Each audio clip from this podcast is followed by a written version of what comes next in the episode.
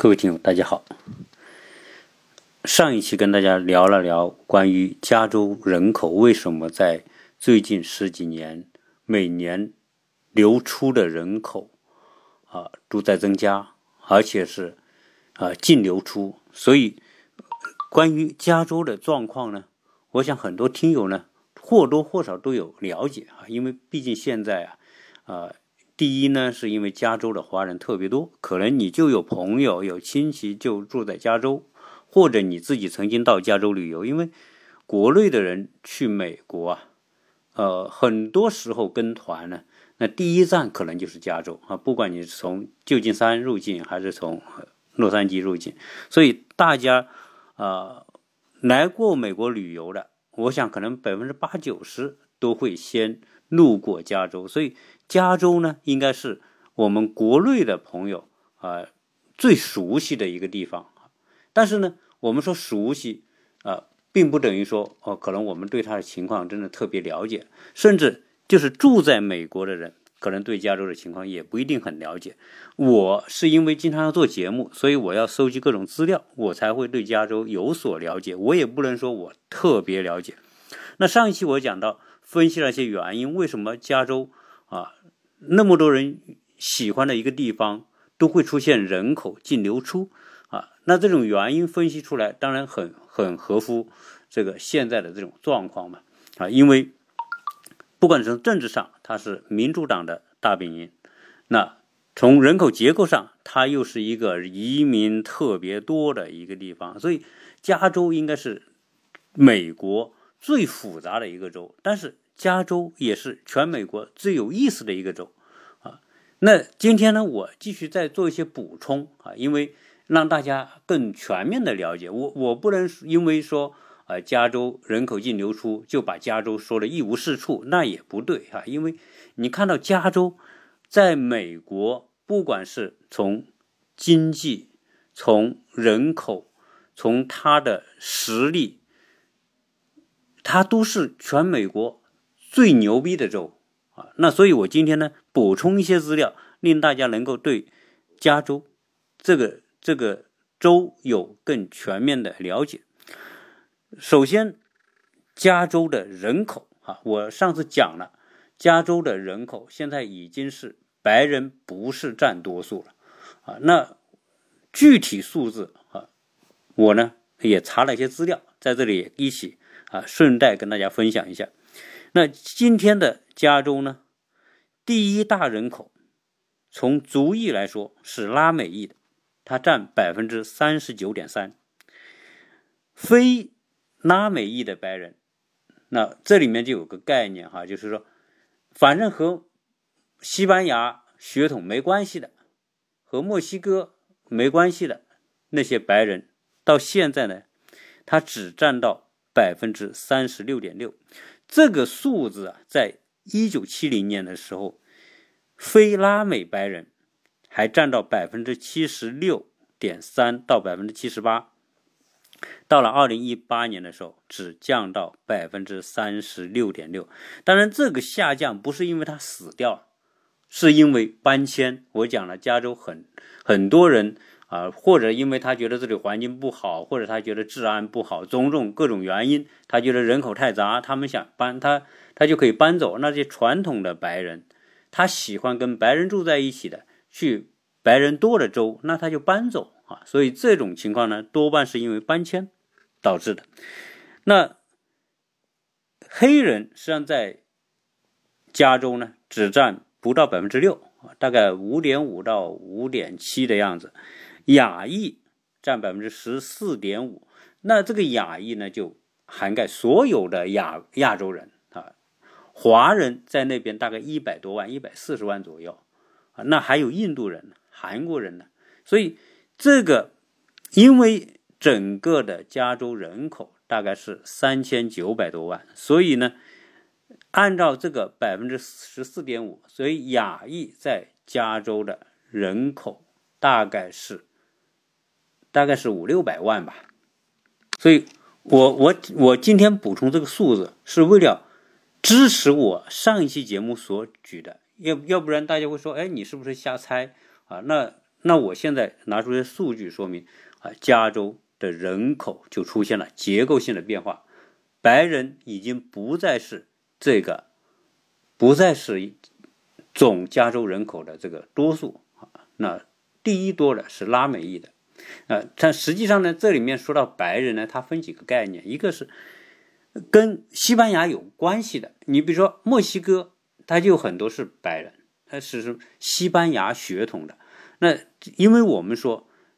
拉美这这个区域的人口混血程度特别特别严重啊，但是虽然很严重，但是还是有很多从欧洲当时西班牙、葡萄牙移民到拉美的那些传统的欧洲白人，他只跟白人结婚通婚，那就变成什么？变成还是保留了一部分，就是这种白人血统的。就是纯正的欧洲白人，但是他只是出自西班牙、葡萄牙，但是这种纯正的西班牙、葡萄牙白人占的比例在拉美已经是不多了啊，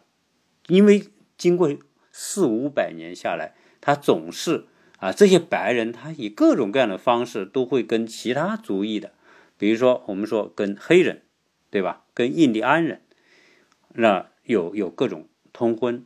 然后他们的第二代又在各种方式通婚，所以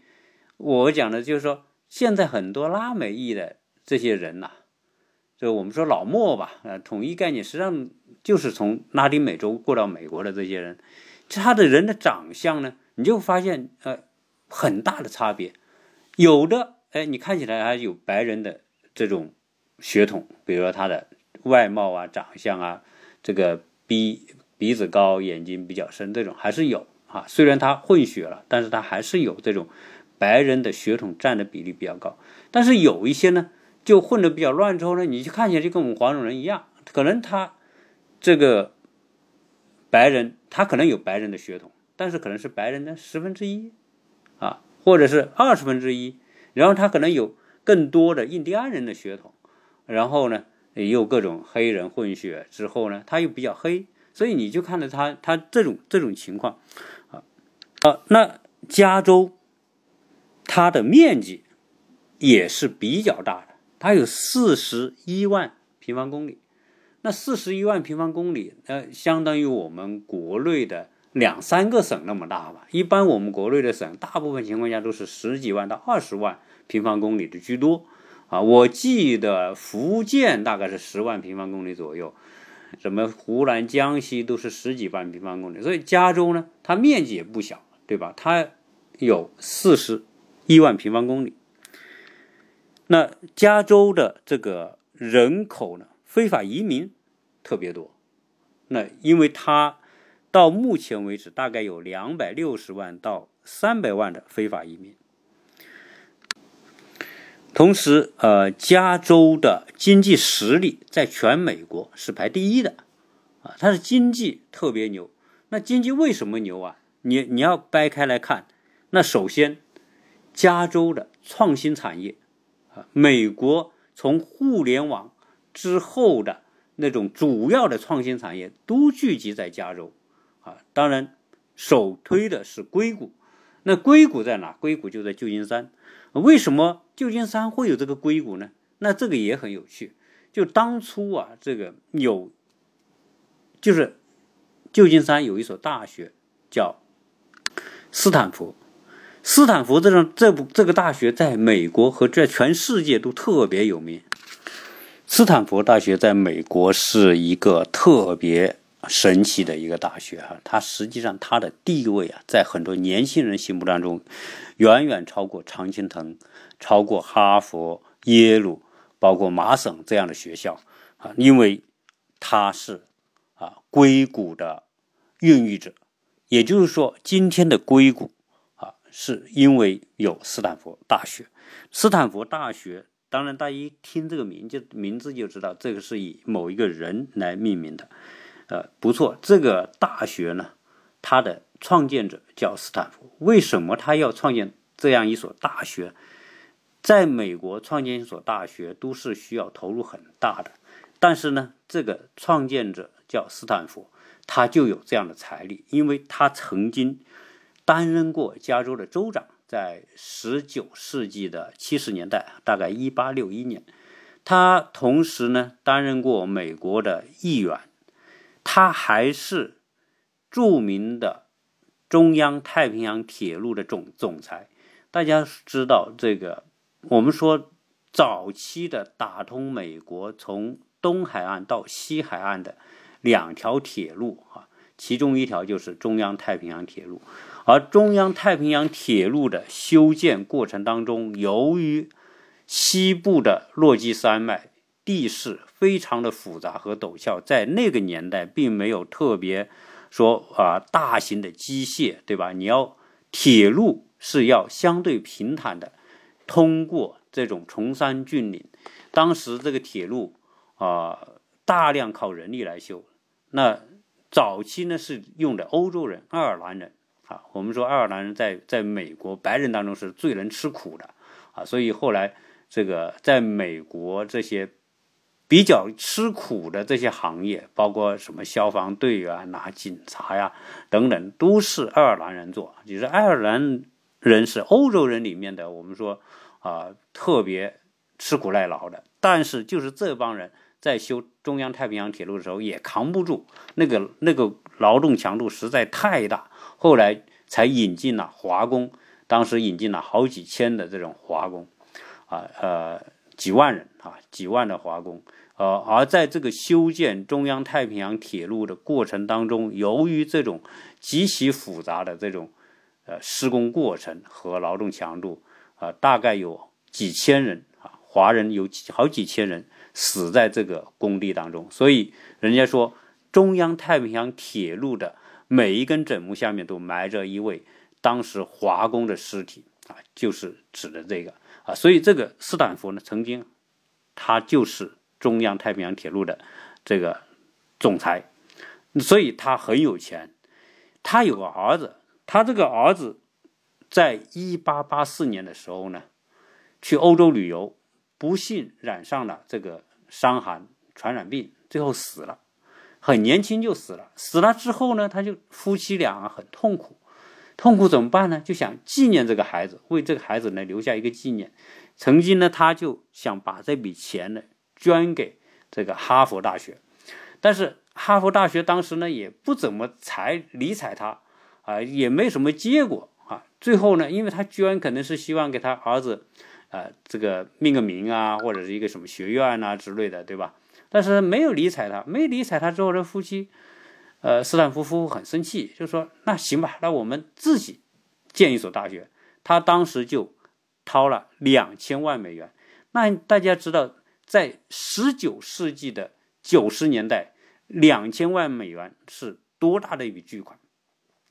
不仅他掏这个钱，而且斯坦福这个夫妇人家还有巨大的一块地。当时买这些地，因为西部的地啊，在早期那个年代是不很便宜的。那随便圈一块地，比如说他想养马，随便圈一块地就好几十啊，好几千公顷，对吧？啊，就不停的买，不停的买，买了好好多的地。到最后呢，他用来捐来建斯坦福大学的这块地，就有多大呢？三十三平方公里。大家知道，三十三平方公里，那实际上比我们的一个县城那要大的多得多啊，啊，对吧？所以它三十三平方公里折算成英亩是多少呢？是八千一百八十英亩。那大家说英亩没概念，对吧？我们中国人用的是中国亩，那中国亩是多少呢？一英亩相当于六中国亩，那你就八千一百八十英亩再乘以六，多少？六吧，四将近五万中国亩，那这个是巨大的一块地。好，那有地有钱有，那斯坦福大学就建呗，那就开始建起来了。啊，建起来，它主要是为了纪念他这个去世的儿子。斯坦福斯坦福大学从一八九一年正式招生，那就一路啊成为加州为加州培养了无数的人才。那今天斯坦福大学在美国的学术地位有多高呢？它常年一定是排在前五名这样一个位置的不是说前十啊，一定是前五啊。有时候他排第一，有时候哈佛第一，有时候这个麻麻省 MIT 第一啊，有时候南加南加州理工大学第一。总之，它就是属于最顶尖、最顶尖的大学。而且呢，在斯坦福大学里面得诺贝尔奖的，可能是从斯坦福毕业的，或者在这边教书的啊，教授等等啊，科研人员，曾经有八十三位获得诺贝尔奖。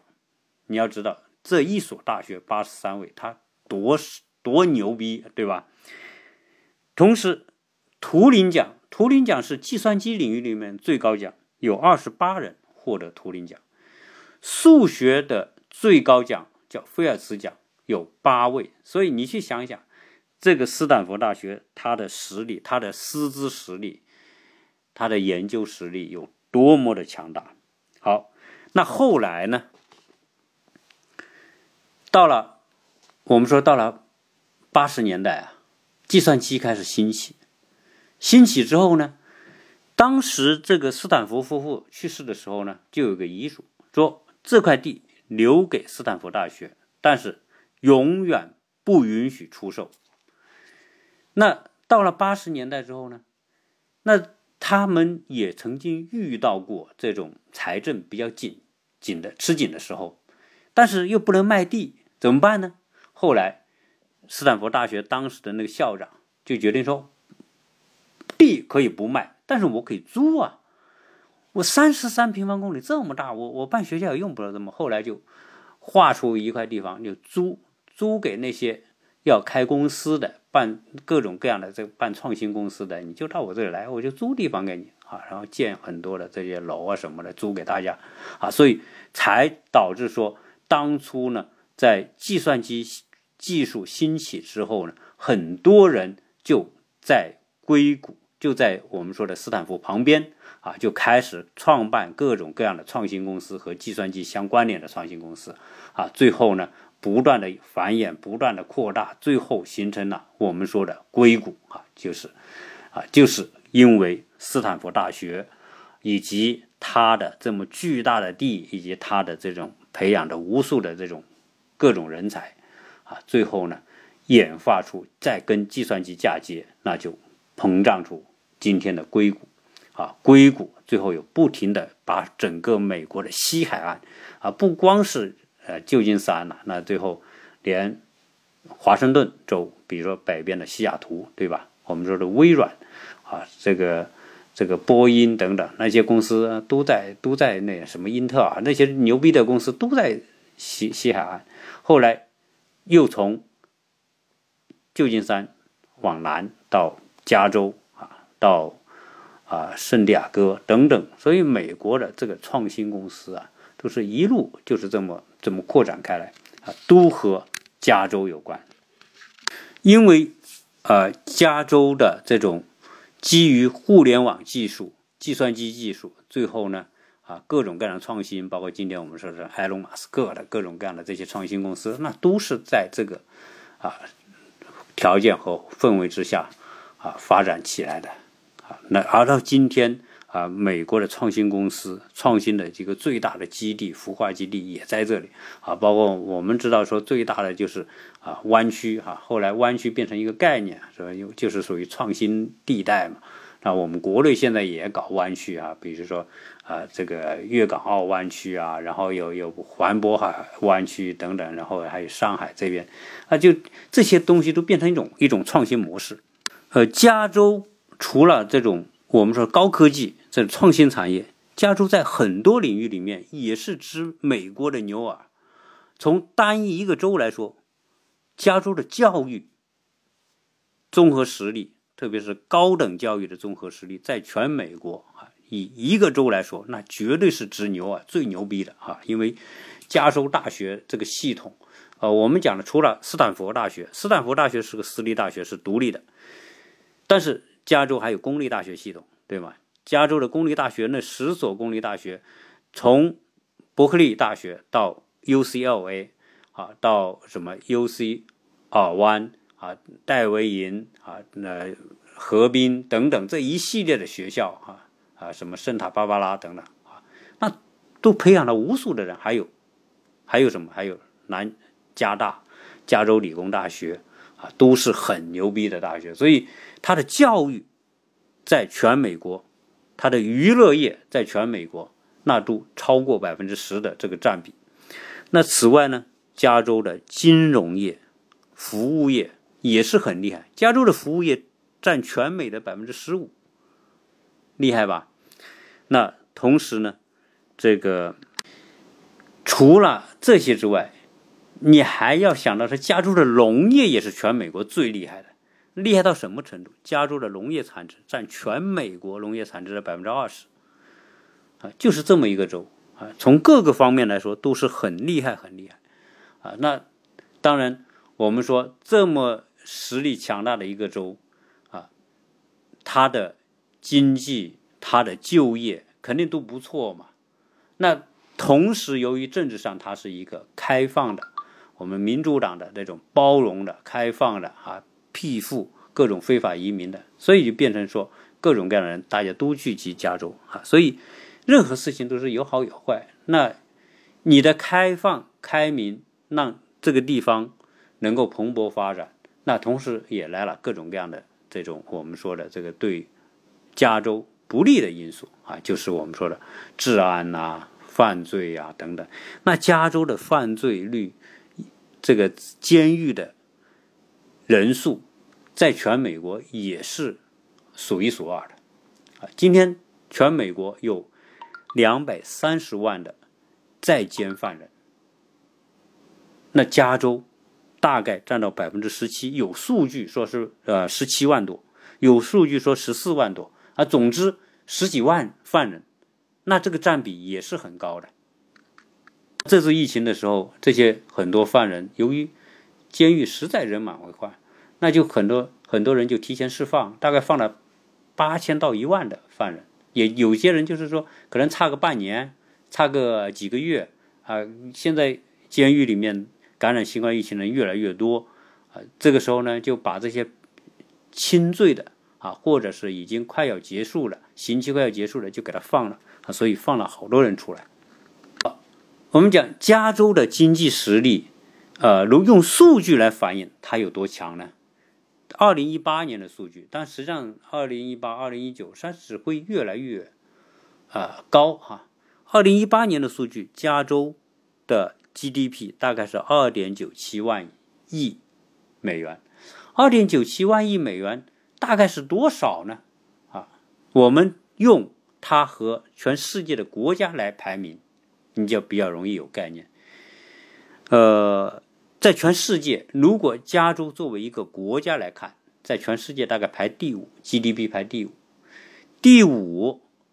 那它前面后面是哪些国家？那它的前面当然是美国，其次是中国，对吧？中国十十二万亿多嘛，日本四万多亿，德国将近四万亿，你看，这就四个了嘛。再接下来就是它了，就是加州了，将近是就是三万亿嘛。英国还排在它后面，英国只有二点八一万亿，加拿大一点七三万亿，韩国一点六六万亿，这就是加州的这种实力。但是由于加州的这个政治氛围，民主党执政，然后呢，民主党呢就是采取比较对中下收入的人啊比较包容，同时呢给予很好的福利。毕竟有这些人，啊，质质变到这一次新冠疫情的时候，大概很多非法的移民。他失业了，他都能够领到救济，大概每人领个五六百美元，对吧？那这就是很不错了，一花一花也差差不多将近两两亿美元，啊，所以民主党他就是要兼济这些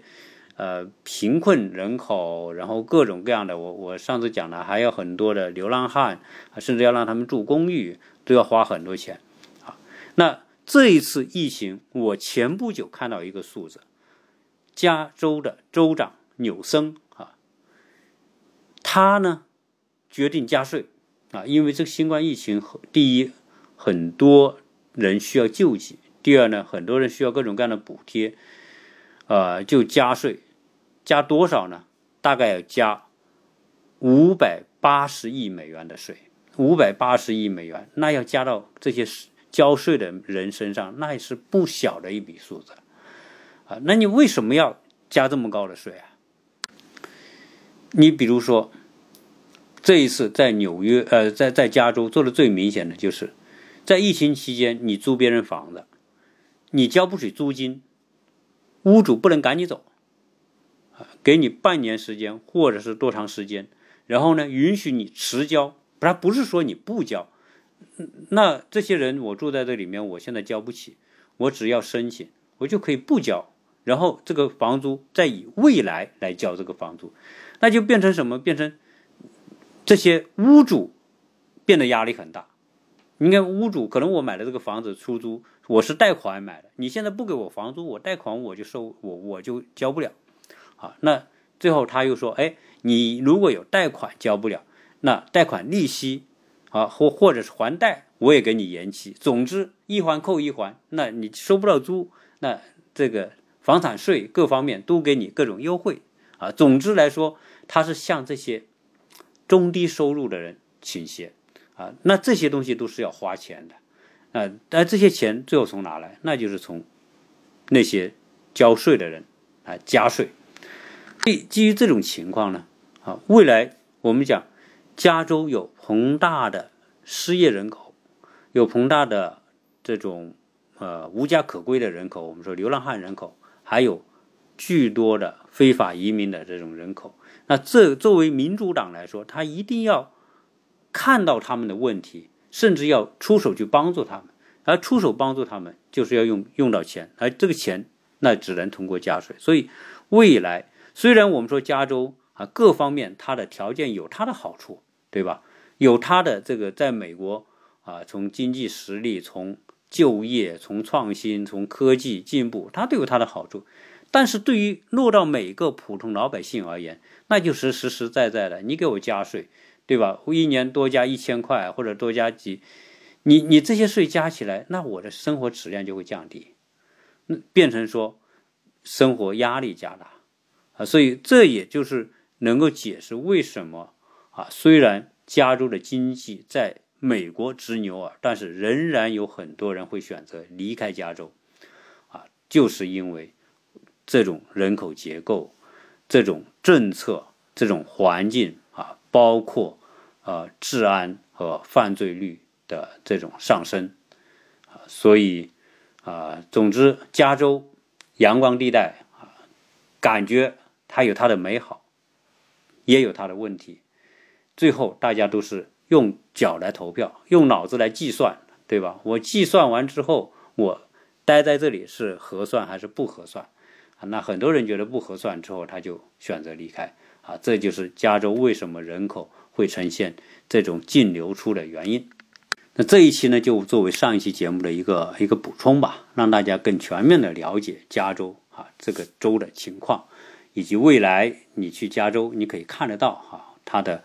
呃，你要问问这个你在加州的这些呃亲朋好友在加州的生活成本，我未来会专门做一期。跟大家来详细的用数字来说明，在加州的生活成本和在其他州，包括我们在美东的、在乔治亚州的生活成本，大概会差到多少？啊，总体来说啊，差到一倍吧。就是说，啊，如果加州是一百的话，那么这边大概是五十，就是就是有这么大的差别。啊，那有人说，为什么这些人？